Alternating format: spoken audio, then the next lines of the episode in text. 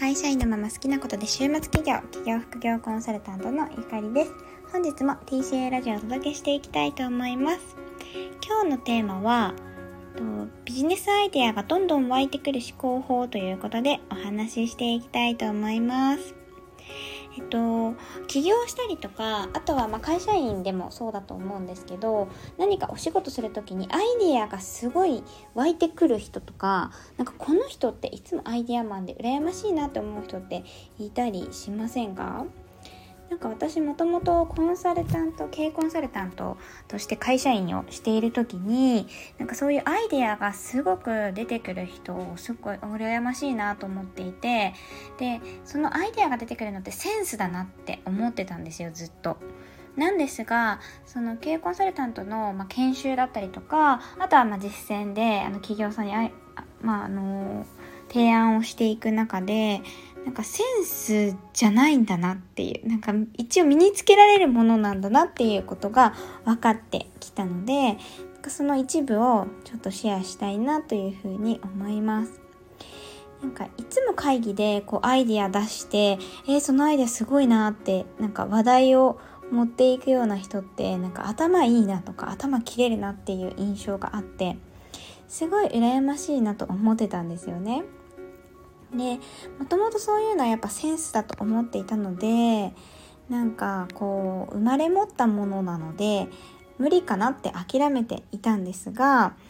実はある程度訓練すれば斬新と思われるようなアイディアを出せるようになってくるっていうことが分かってきました。まあ、あの私が経験した中で分かってきて、まあ、そもそもそういうアイデアを出すためのあの学習とかもあったりするのであの今回はその学習のフレームワークっていうのが実はあるんですけれどもフレームワークの方ではなくってどちらかというとマインドというか思考法についてお伝えしていければなというふうに思います。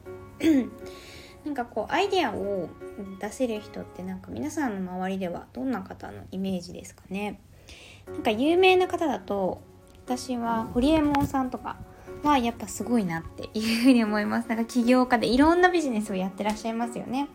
なんか一見遊びみたいな本当に楽しそうなビジネスからなんか専門的ですごい難しそうって思うようなビジネスまで全部できるっていうのはやっぱセンスとか知識ではなくてその思考法っていうあのー全部の業界とか職種に通ずるもののスキルが高いからだなというふうに考えています。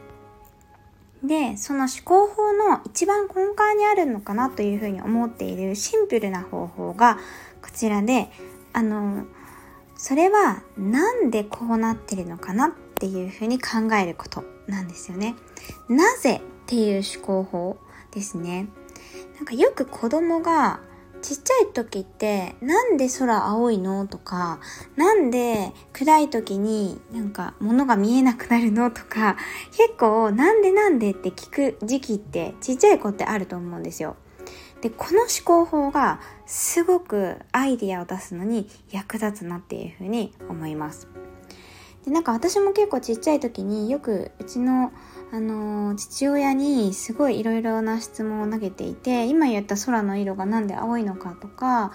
暗闇でな物が見えなくなるのは何でなのかとかあとなんかその時にいろいろ聞いてて知ったのが海外の方と日本人って外国人と日本人って目の色が違うのであの認知してる色って実は正確には一緒ではないっていうことを知ったんですよね。でそれもなんかこうなんかなんでなんでって繰り返し聞いていく中で知ったことだったりしました。で、このなんでっていう思考法がなぜ大事なのか。なんでなんでみたいな感じですけど、なぜ大事なのかっていうと、やっぱ自分が提供者側になる時に役立つからなんですよね。例えば今のえーとまあ、科学的なものなんで色が見えるのかとかっていうのは研究者みたいなイメージがあると思うんですけどどちらかというと例えばイメージ湧きやすいので言うと行列ができてるお店ってありますよねで行列ができてるお店があったら普通の人はあ美味しそうとかあ食べ物屋さんだったとしてあ美味しそうなんか話題なんだじゃあちょっと行ってみようとかっていう感じだと思うんですけどやっぱりビジネス志向がある方っていうのはなんでこんな行列ができるんだろうとか、えーと、例えばその食パン屋さんがすごく行列ができていたとしたら他の食パンとどんなところが違うんだろうとか製品そのもの商品そのものが違うのかそれともプロモーションみたいなところが違うのかっていうところを結構分析するのが好きだったりするんですよね。で例えばあと他にはたくさん読まれてるブログがあったらどこが魅力で読む人が多いんだろうなとかと、まあ、最近電車乗る機会も皆さん減ってきてるかもしれないんですけど電車に乗ったらこう目を引く広告とかいっぱいありますよね。本の宣伝のなんかチラシとかあると思うんですけどそういうのを見てなんかこのキャッチコピーすごい興味あるななんでどこに興味持ったんだろう自分はとかっていうふうになんでだろうとかどうしてこうなってるんだろうっていう思考を毎日毎日日常から学んでいくのがあのビジネス思考のある方だなというふうに思います。なのでなんかあの私自身もそういう思考が結構好きだったのもあってコンサル1社目でこれ経営コンサル選んだのかなって今振り返れば思うんですけど周りの人もなんかなんでなんでっていうの人が結構多かったですね。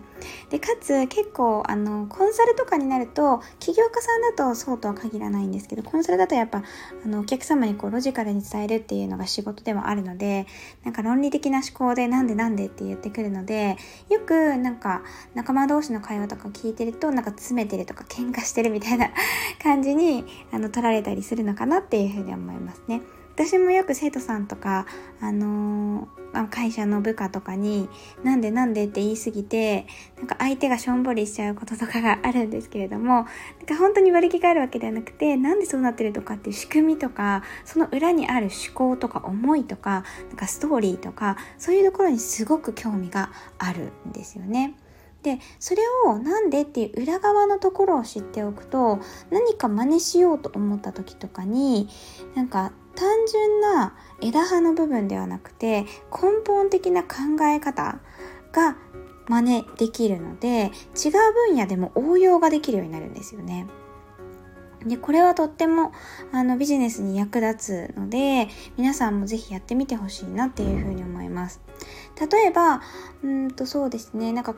え、ー、と、食品業界では一般的にやられてることだったとして、ただ一般的にやられてるから普通だよね、ではなくて、なんでこういう風にしてるんだろう、なんでだろうっていう風に考えていくと、実は食品業界じゃなくて、例えば、そうですね、なんかレストラン業界とかでも全然活かせるような内容だったりとかするんですよね。なのでこうビジネスアイデアが豊富な方っていうのはゼロからアイデアを生み出しているというよりはなんかそれぞれ学んでいることがあってあの身の回りの情報から人よりも多くのことまたはなんか他に応用できることを学び取る力がある方なんだなというふうに今は考えています。なのでこのなんでなんでだろうどうしてだろうっていう思考は毎日本当に日常のちっちゃいことでも使えると思うんですよね。なのでこの何か見つけてあいいなって思ったこととか嫌だなって思ったこととか何かこう感情が動いたタイミングでなんでそう思ったんだろうとかっていうのを深掘って見ていただけるとすごく発見が多くなるんじゃないかなというふうに思います。で本当に注意なのはこのなんでなんでっていうのを人に聞きすぎると若干めんどくさいなって思われてしまうのでその点は注意かなというふうに思います。これもちょっと私の実体験になるんですけれども、まあ、よくなんかめんどくさいなっていうふうに結構旦那さんとかにも言われたりするのでなんかそんなところは注意していただけたらと思います。では今日もこの辺で終わりにしたいと思います。今日もご視聴くださってありがとうございました。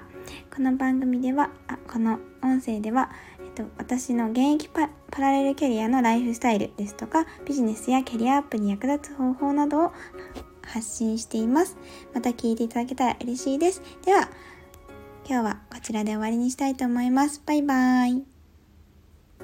イ。